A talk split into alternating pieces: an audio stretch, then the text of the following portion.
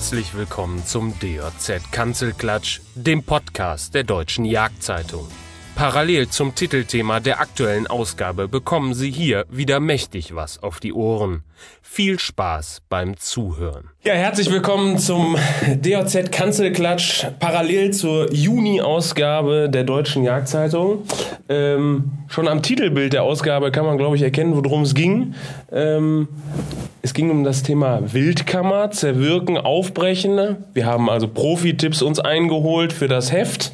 Und ähm, in diesem Podcast wollen wir mal darüber sprechen, wie wir das denn so machen. Also wie wir aufbrechen, wie wir zerwirken, vakuumieren und so weiter. Äh, ich glaube, wir beide machen das regelmäßig. Deshalb, ja, wollen wir das mal machen. Peter, wo willst du mal mit anfangen? Aufbrechen. Am liebsten in der Wildkammer oder im Revier? Oder geht beides? Oder?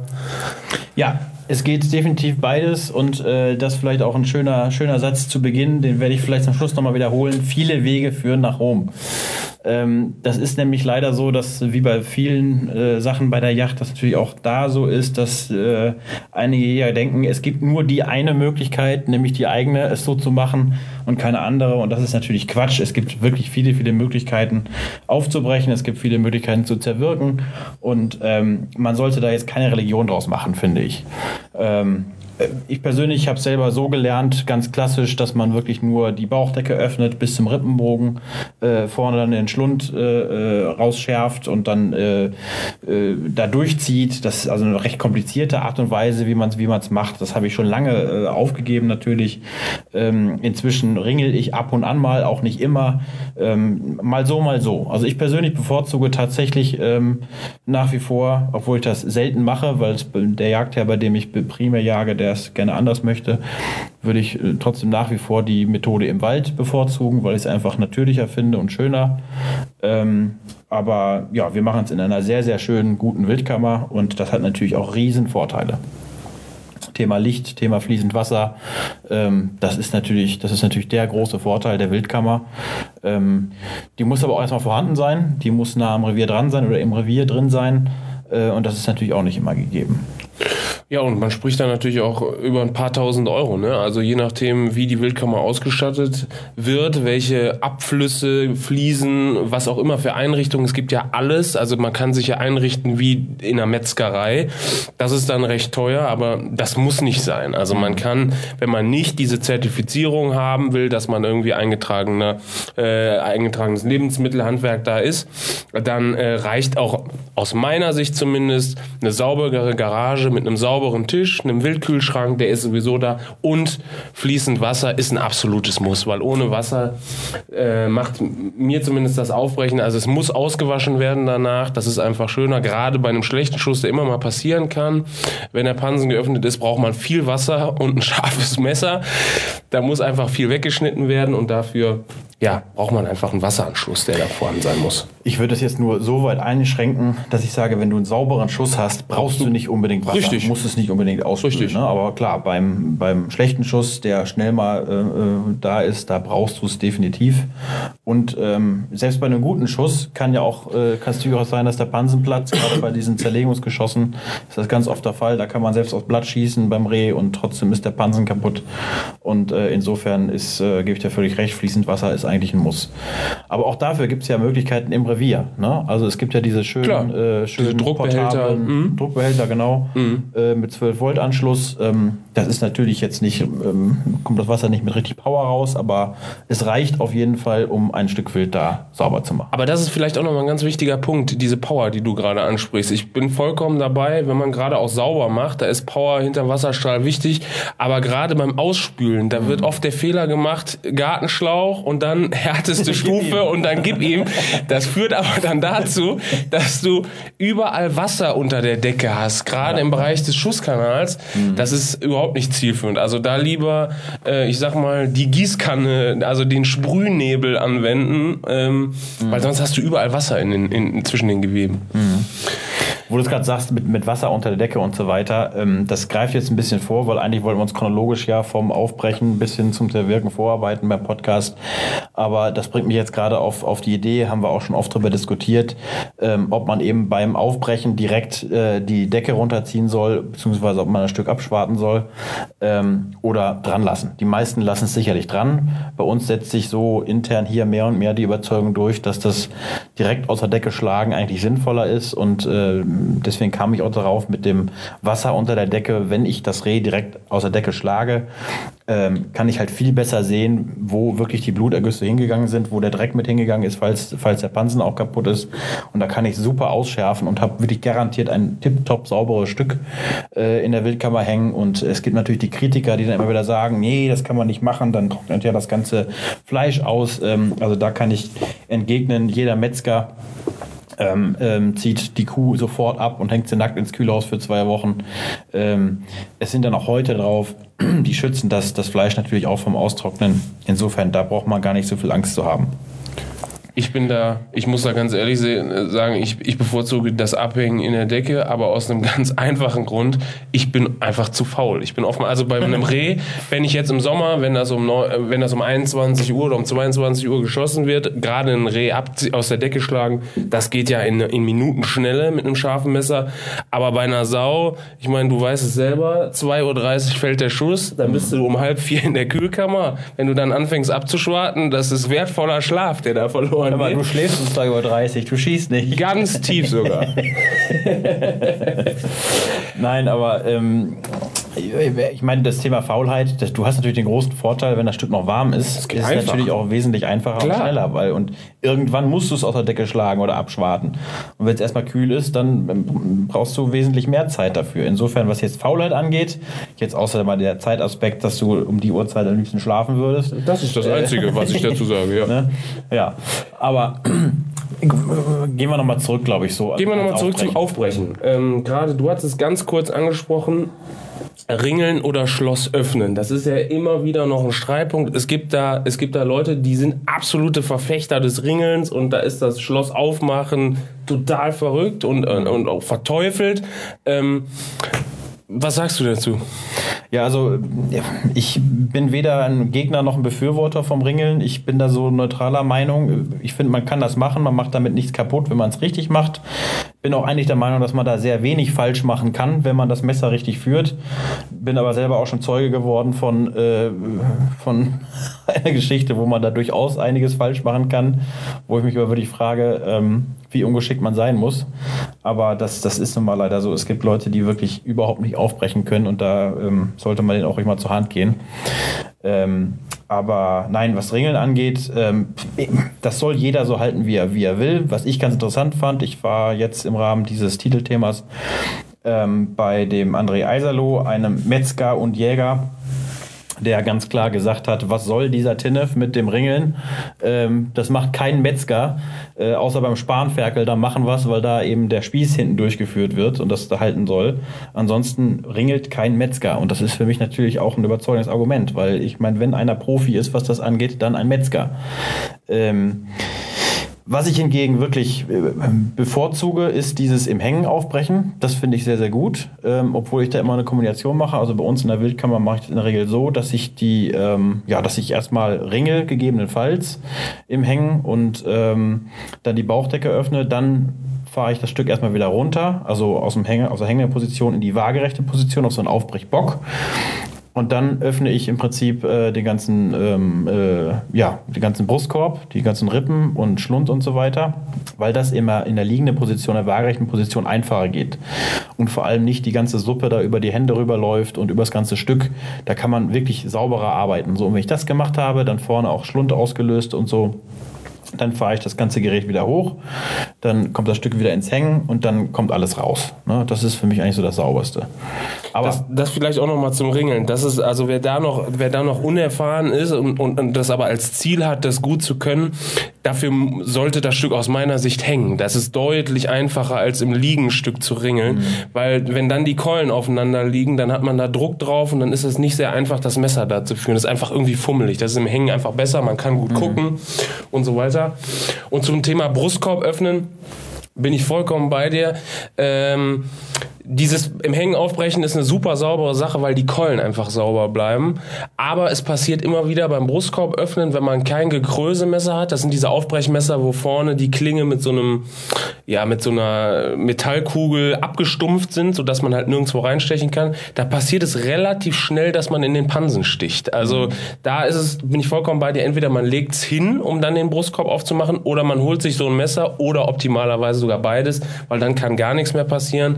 Ähm, aber da macht man schnell mal den Pansen auf, wenn man, wenn man Ja, es hängt. ist nicht nur der Pansen. Also klar, die Gefahr besteht natürlich auch, aber ähm, ich finde halt, ich meine, dieser ganze, ganze Schweiß, der so im Brustkorb ist, der läuft dann wirklich da über die Hände rüber und über, über ein Stück Wild. Man kann dann auch nicht mehr sauber arbeiten. Wenn man dann nicht den ganzen Brustkorb schon mit einem Schnitt geöffnet hat, dann äh, hängt man da auf den letzten zwei, drei Rippen noch rum und, und äh, sieht gar nicht mehr richtig, wo man eigentlich arbeitet. Deswegen sehe ich da einen großen Vorteil drin, das in der waagerechten Position zu machen, weil dann natürlich alles nach unten fällt, Richtung, Richtung Rücken quasi und man oben sauber und trocken arbeiten kann. Das ist der große Vorteil daran. So, und das kann man natürlich im Revier genauso machen. Ja, da braucht man keine Wildkammer für. Man kann auch im Revier für Licht sorgen mit einer Kopflampe, einer Stirnlampe. Die ist ja bei solchen Tätigkeiten natürlich äußerst sinnvoll. So, und gerade wenn ich jetzt, wenn es jetzt nur um Rehwild geht, sage ich mal, oder kleine äh, Frischlinge, kleine Überläufer, die man noch alleine äh, handhaben kann, da braucht man einfach nur zwei Fleischerhaken und ähm, ja, irgendwie Arretierung. aufhängen, ja, im Ast oder, oder so, klar. Im Ast oder, oder Leiter. Ja. Also die Hochsichtsleiter ist eigentlich perfekt dafür, weil sie schön schräg gestellt ist. Das heißt, ich kann die, die, die Sprossen für diese Fleischhaken nutzen, spreize das Wild hinten, da kann ich wunderbar ringeln, da kann ich äh, äh, das Wild wunderbar hängend äh, auf meine Höhe äh, parat hängen. Und ähm, ja, das geht ganz wunderbar dann. Welche Utensilien hast du denn dabei? Weil äh, Messer ist klar, aber sonst hast du eine Säge, hast du eine Rosenschere, wird, sieht man oftmals, hast du so ein Gekrösemesser, hast du immer Handschuhe an oder? Also ich arbeite gerne ohne Handschuhe, irgendwie äh, das, äh, ja, da werden auch viele jetzt wieder aufschreien und sagen, oh Gott, äh, Hygiene und, und, und so weiter. Aber ähm, also Hygiene in allen Ehren, ich bin auch sehr für Hygiene, aber ich finde, man kann es eben auch übertreiben und das ähm, beobachte ich bei vielen Leuten, dass die es wirklich maßlos übertreiben mit der Hygiene. Ähm, ich meine, man muss nicht erst den Vergleich ziehen zu den 60er Jahren oder 50er Jahren, nee. wo teilweise noch wirklich nee. äh, Hygieneverbrechen begangen wurde, was das angeht äh, bei der Wildvermarktung. Aber ähm, ich meine, wir wissen schon, worauf es ankommt beim sauberen Arbeiten und da kann man auch durchaus mit, mit den bloßen Händen beim Aufbrechen arbeiten. Äh, deswegen verunreinigt man, verunreinigt man nicht gleich das Wildbrett. Ne? Das ist das ist TINF. Ich finde es natürlicher einfach. Ähm, natürlich hast du dann, musst du dann mehr die Hände sauber machen. Ähm, äh, das ist schon ein Vorteil, mit Handschuhen zu arbeiten. Ich nehme sie auch manchmal. Es ist nicht so, dass ich gar nicht nehme. Aber was, warte mal, was war die Ursprungsfrage? Was hast du noch an Utensilien dabei? Genau, was war die noch an Utensilien? Also ich arbeite tatsächlich ohne Gekrösemesser. Ich brauche das nicht. Ich finde auch, wenn man, wenn man da ein bisschen Erfahrung hat und vorsichtig arbeitet, dann ist das überhaupt kein, überhaupt kein Thema. Das passiert mir eigentlich nie, dass ich den Pansen dabei öffne. Was nicht heißen soll, dass das nicht eine gute Erfindung wäre. Gekrösemesser ist eine super Erfindung. Ähm, du kannst da sicherer mit arbeiten. Und eine Säge brauchst du meines Erachtens definitiv, sobald du ein stärkeres Stück hast. Das brauchst du nicht nur fürs Schloss, wenn du jetzt mal das das Schloss öffnen möchtest und eben nicht ringeln willst, das brauchst du auch für den Rippenbogen. Sobald du einen Überläufer hast, der irgendwo 60 äh, Kilo wiegt oder, oder ein stärkeres Stück noch oder ein Stück Rotwild hast, ähm, da brichst du dir mit dem Messer wirklich einen ab und das, wozu? Ne? Also da ist eine Säge, äh, ist da wirklich ein großer Vorteil. Da wir in der Wildkammer arbeiten, habe ich natürlich dann diese große Bügelsäge, die auch im Metzger, die auch Metzger äh, gerne benutzt. Diese Sägen sind, sind top. Damit kann man wirklich sehr, sehr gut arbeiten und schnell arbeiten. Äh, äh, ansonsten tut es natürlich auch jede, jede andere Säge, aber ich sag mal so, je feiner das Sägeblatt ist, desto, desto besser und sauberer kann man eigentlich damit arbeiten. Insofern brauche ich eigentlich nur ein scharfes Messer. Äh, das ist das Allerwichtigste und gegebenenfalls eben eine Säge. Das, das reicht eigentlich. Ja. Nee, ich bekenne mich dazu. Also Größe gehört bei mir zum Standard, liegt immer im Auto, ähm, weil ich finde, es geht einfach. Ich muss auf noch weniger achten, kann einfach in, in, in relativ hoher Geschwindigkeit das Stück aufmachen und gerade bei der Drückjagd, wenn du mehrere Stücke hintereinander hast, dann geht mir das, mir zumindest damit das sehr viel leichter von der Hand.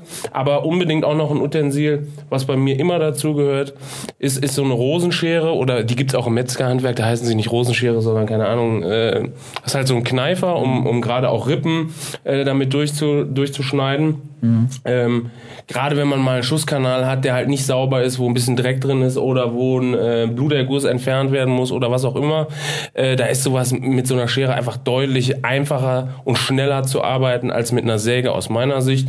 Und man kann es auch immer mal nutzen, um Schloss aufzumachen. Also wenn man, wenn man das Fleisch sauber geschnitten hat und man bis auf den Hüftknochen gekommen ist, kann man gerade mit der Schere den, Kno den Schlossknochen durchzacken und dann ist das Schloss auf.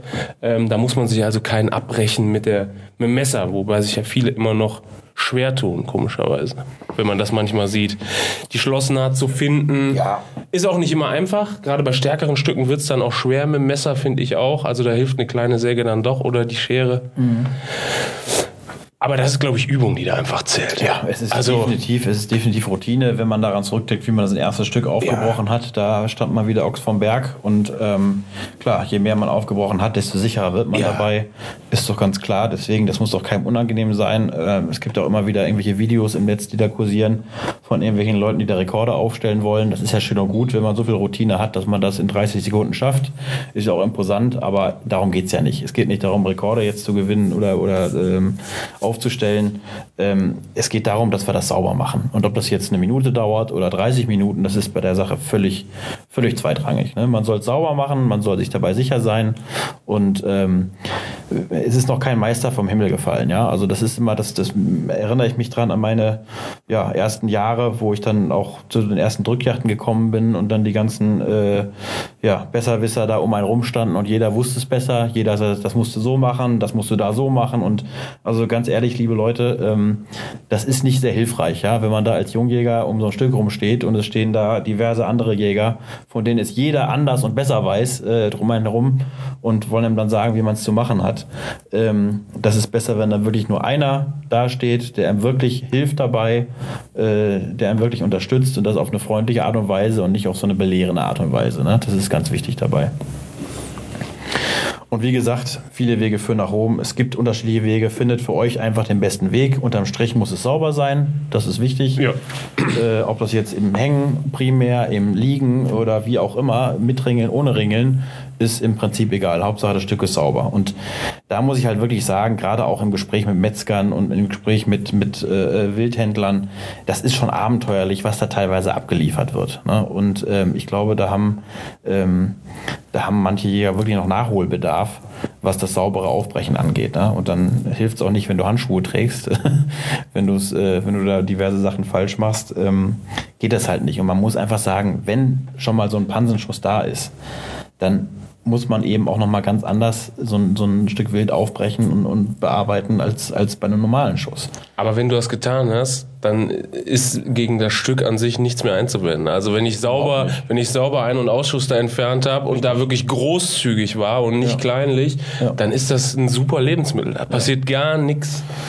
Ja, es ist sogar, es ist sogar, äh, kann man noch viel mehr von nutzen, weil die Blätter heile sind. Ne? Also ähm, also jetzt nicht, ich will jetzt nicht da nee. ähm, Werbung für diesen Schuss machen, um Gottes Willen, aber ähm, er passiert einfach, dass der passiert, also passiert manchmal so und dann hat man wirklich, man kann hat komplett Verwertung, ja, außer außer den Rippen jetzt vielleicht, ähm, das kann man alles verwerten. Ja. Gut, jetzt haben wir aufgebrochen, also Stück ist, Stück ist offen. Also ich sag mal so, aufbrechen, man kann ja noch tausend Tipps dazu geben oder tausend Mal sagen jetzt en Detail, wie breche ich auf. Ähm, aber ich, ich glaube, da ist der Podcast einfach nicht das geeignete Mittel für. Das ist besser, wir machen da nochmal vielleicht ein Video zu, was wir. Das was hat aber auch Ralf zeigen. immer wieder in seinen Beiträgen. Richtig. Zeigt er das, ähm, wie Leute das machen. Also von daher, da bin ich vollkommen bei dir. Das ist hier im Audio-Podcast, glaube ich, nicht, hm. nicht das richtige Format. Ja. Aber gehen wir mal weiter. Jetzt Stück offen. Also ich bin entweder noch im Revier oder ich bin gerade noch vor der Kühlkammer. Also Stück äh, wird jetzt ausgespült mhm. äh, mit reichlich Wasser oder halt, wenn ein sauberer Schuss da ist, muss man es theoretisch gar nicht ausspülen. Also es ist nicht zwingend notwendig. Ähm, Danach in die Kühlung, du hast es ja angesprochen, man kann das in der Schwarte beziehungsweise in der Decke, aber auch ohne das natürlich machen, wenn man da gerade Bock drauf hat und es ist nicht 2.30 Uhr in der Nacht.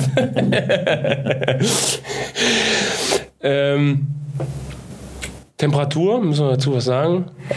Ja, Temperatur ist schon wichtig, äh, glaube ich. Ähm, es ist, besteht, glaube ich, immer wieder der Fehler, dass die Leute es direkt in die Kühlung hängen. Ja. Das sollte nicht geschehen. Also so ein Stück Wild sollte die Chance haben, erstmal in Ruhe langsam runterzukühlen. Ähm, man muss natürlich sehen, dass das Wildbrett äh, ja, nahezu Körpertemperatur hat nach dem Hat Ausbrechen ja, ja. oder beziehungsweise auch lange hält, je nachdem, was für ein Stück ist. Je stärker das Stück ist, desto äh, gravierender ist natürlich das Problem. Äh, natürlich blockiert die Decke auch viel. Also wenn man jetzt am Anfang schon aus der Decke schlägt, kühlt das natürlich schneller runter als andersrum. Ähm, in jedem Fall sollte man es bei Raumtemperatur in der Kühlkammer, ähm, also nicht in der Kühlkammer, sondern im Prinzip im Kühlraum oder, oder Vorraum Ja, im Vorraum. Äh, oder wo auch immer in der Garage, ähm, bei normaler Außentemperatur sollte man es erstmal runterkühlen lassen für 24 Stunden. Und dann kann man es eben in die Kühlkammer geben, die, ja, bei welchem Temperatur liegt die ungefähr? 6, 7 Grad, sowas die Kante. Oh, das ist schon relativ hoch. Also ich, ich, bei uns machen wir das so, also irgendwo im Bereich zwischen 3 und 5 Grad. Ähm, aber ich glaube, 7 ist vorgeschrieben für. Äh, und, aber mir wäre das ein Tacken zu warm. Also ich würde irgendwo in den Bereich 3 bis 5 Grad gehen. Was aber noch ganz wichtig ist, du hast es eben gesagt, dieses runterkühlen lassen. Ähm, ich weiß nicht, ob das 24 Stunden sein muss, aber was ganz entscheidend sein äh, ist, ist auch noch das Abtropfen des Wassers. Also wenn man, wenn man wirklich ausgespült hat, dann muss dieses Wasser, was, ja, was man ja ins Stück gebracht hat und vor allen Dingen in die Decke oder Schwarte auch ähm, gebracht hat, das muss erstmal abtropfen können, weil sonst hat man ein Stück, was sickenass ist und das hängt man dann in die Kühlung und in der Kühlung verdunstet nichts mehr und dann hat man ja, dann ist es triefend nass einfach. Das ist nicht gut. Ja, es wird so glibberig. Ja, das ist nicht optimal. Ja, und das ist auch für die Fleischreifung ist es ganz, ganz entscheidend. Ich kann das jetzt nicht genau so wiedergeben, äh, die Gründe dafür, aber wir haben es in der aktuellen Ausgabe, der ähm, ähm, unser einer Sternekoch aus Schweden, ähm, der hat das ganz gut beschrieben, äh, welche chemischen Prozesse da eigentlich wirken ähm, und warum es notwendig ist, das erstmal normal runterkühlen zu lassen und dann erst eben in die, in die Kühlung zu geben. Ne? Also Fleischreifung ist, um da jetzt mal direkt anzuschließen an dieses Thema, ist eine ganz, ganz entscheidende Geschichte. Äh, ich erlebe das immer wieder, dass Leute Angst davor haben, ein Stück zu lange hängen zu lassen. Äh, da kann ich immer wieder nur zu sagen, dass ein ähm, äh, dass ein Metzger ist auch bei einer Kuh, wie gesagt, lässt er die zwei Wochen hängen. Äh, Dry Aged ist, ist, ist ein Thema, was immer beliebter wird. Das sieht für viele vielleicht nicht mehr so appetitlich aus, wenn das Fleisch dann so richtig schwarz wird, weil es so trocken ist. Aber ähm, von der Qualität her ähm, wird das eigentlich immer nur besser. Und äh, man kann auch jeden Metzger fragen, ähm, der lässt Stücke lange abhängen. Natürlich kommt es auf Alter des Stückes an. Je älter ein Stück, desto wichtiger ist das. Äh, ein junges Stück muss nicht lange abhängen.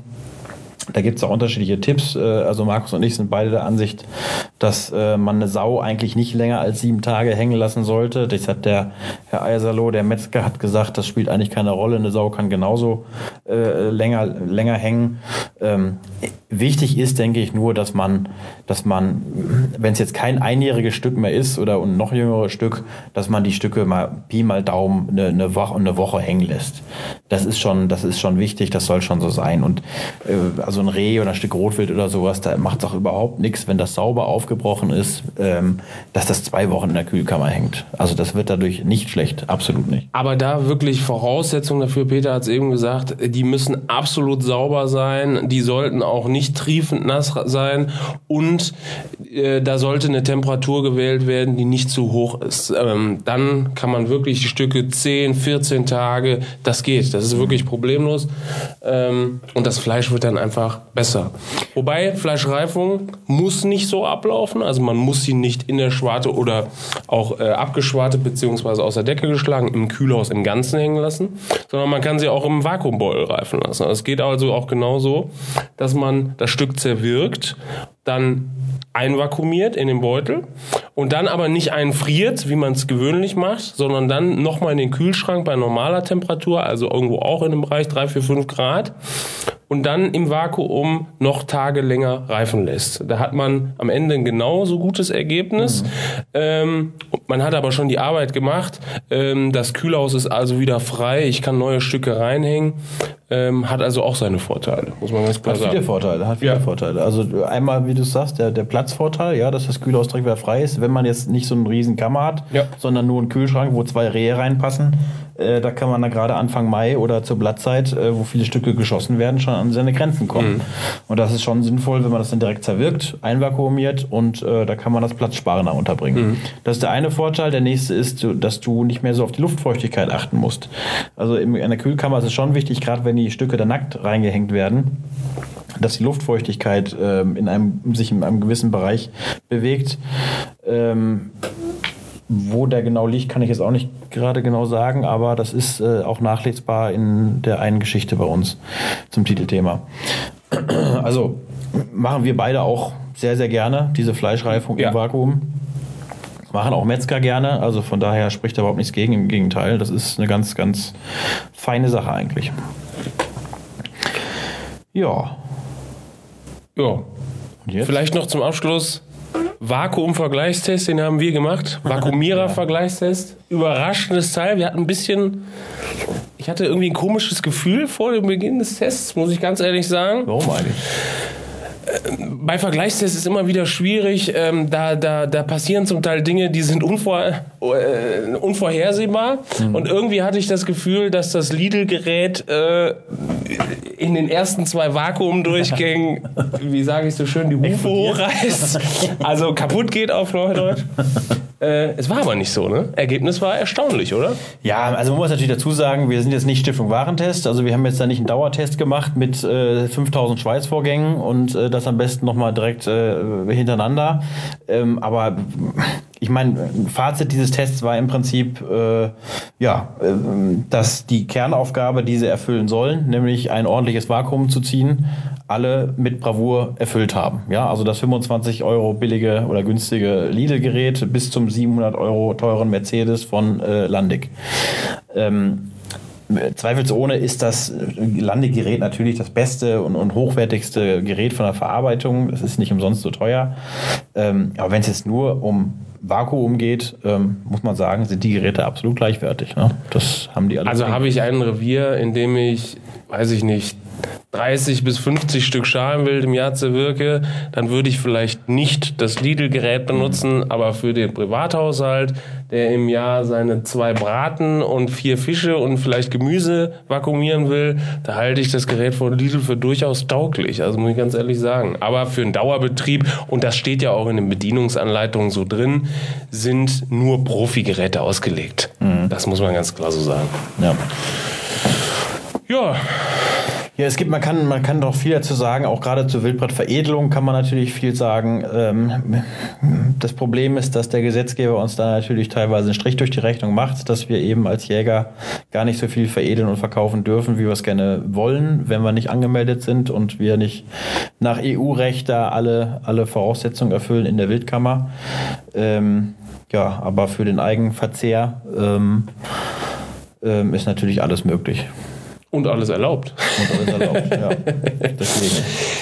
Ja. Aber ich glaube, das ist dann. Ich glaube, es ist ein anderes Thema. Thema ne? Ja, ich glaube, es ist ein anderes Thema. Mhm.